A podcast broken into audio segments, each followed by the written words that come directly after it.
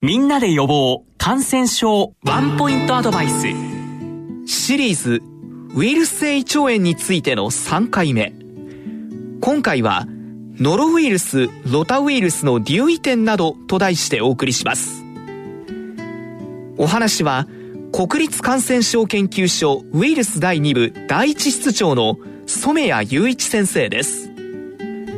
まず下痢性感染症の代表例としてノロウイルスとロタウイルスについてお話をいただいていますが改めて予防という観点からの留意点についてお話をいただけますか？あの下痢症ウイルスには、まあ、いくつか種類があるんですけれども大規模な発生大流行を起こすウイルスとしてはノロウイルスロタウイルスが最も重要なウイルスです。ノロやロタについて確実なのは例えば便の処理をした手が十分に洗われていない場合に他のものに触ってそこに付着している。それを別の人が触って取り込んでしまう。それで病気が広がるっていうことがよく見られたり。またあの例えば廊下に入ってしまったもの。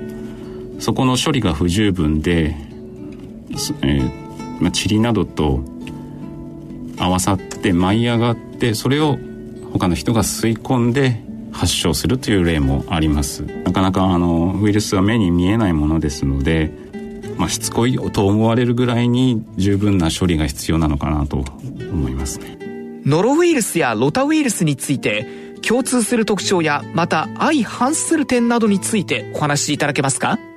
その排泄されるウイルスの量なんですね。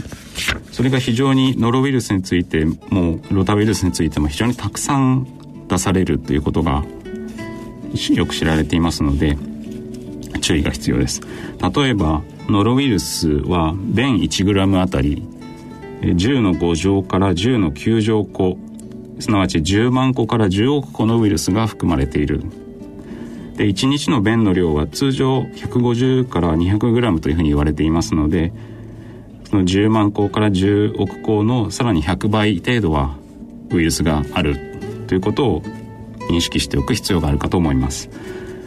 でロタウイルスはさらに多くて10の9乗個から10の12乗個のウイルスが便 1g あたりに含まれている。つまり10億個から1兆個のウイルスが便 1g にあるということです。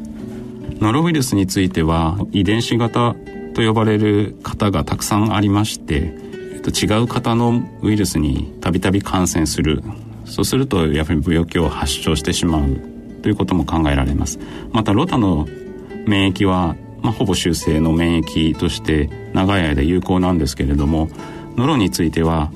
長い免疫がどれくらい継続するのかということがまだ証明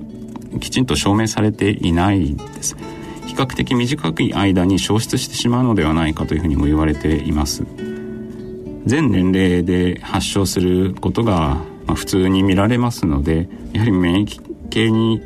抗体を長く保てていないのかなというふうには感じているところです。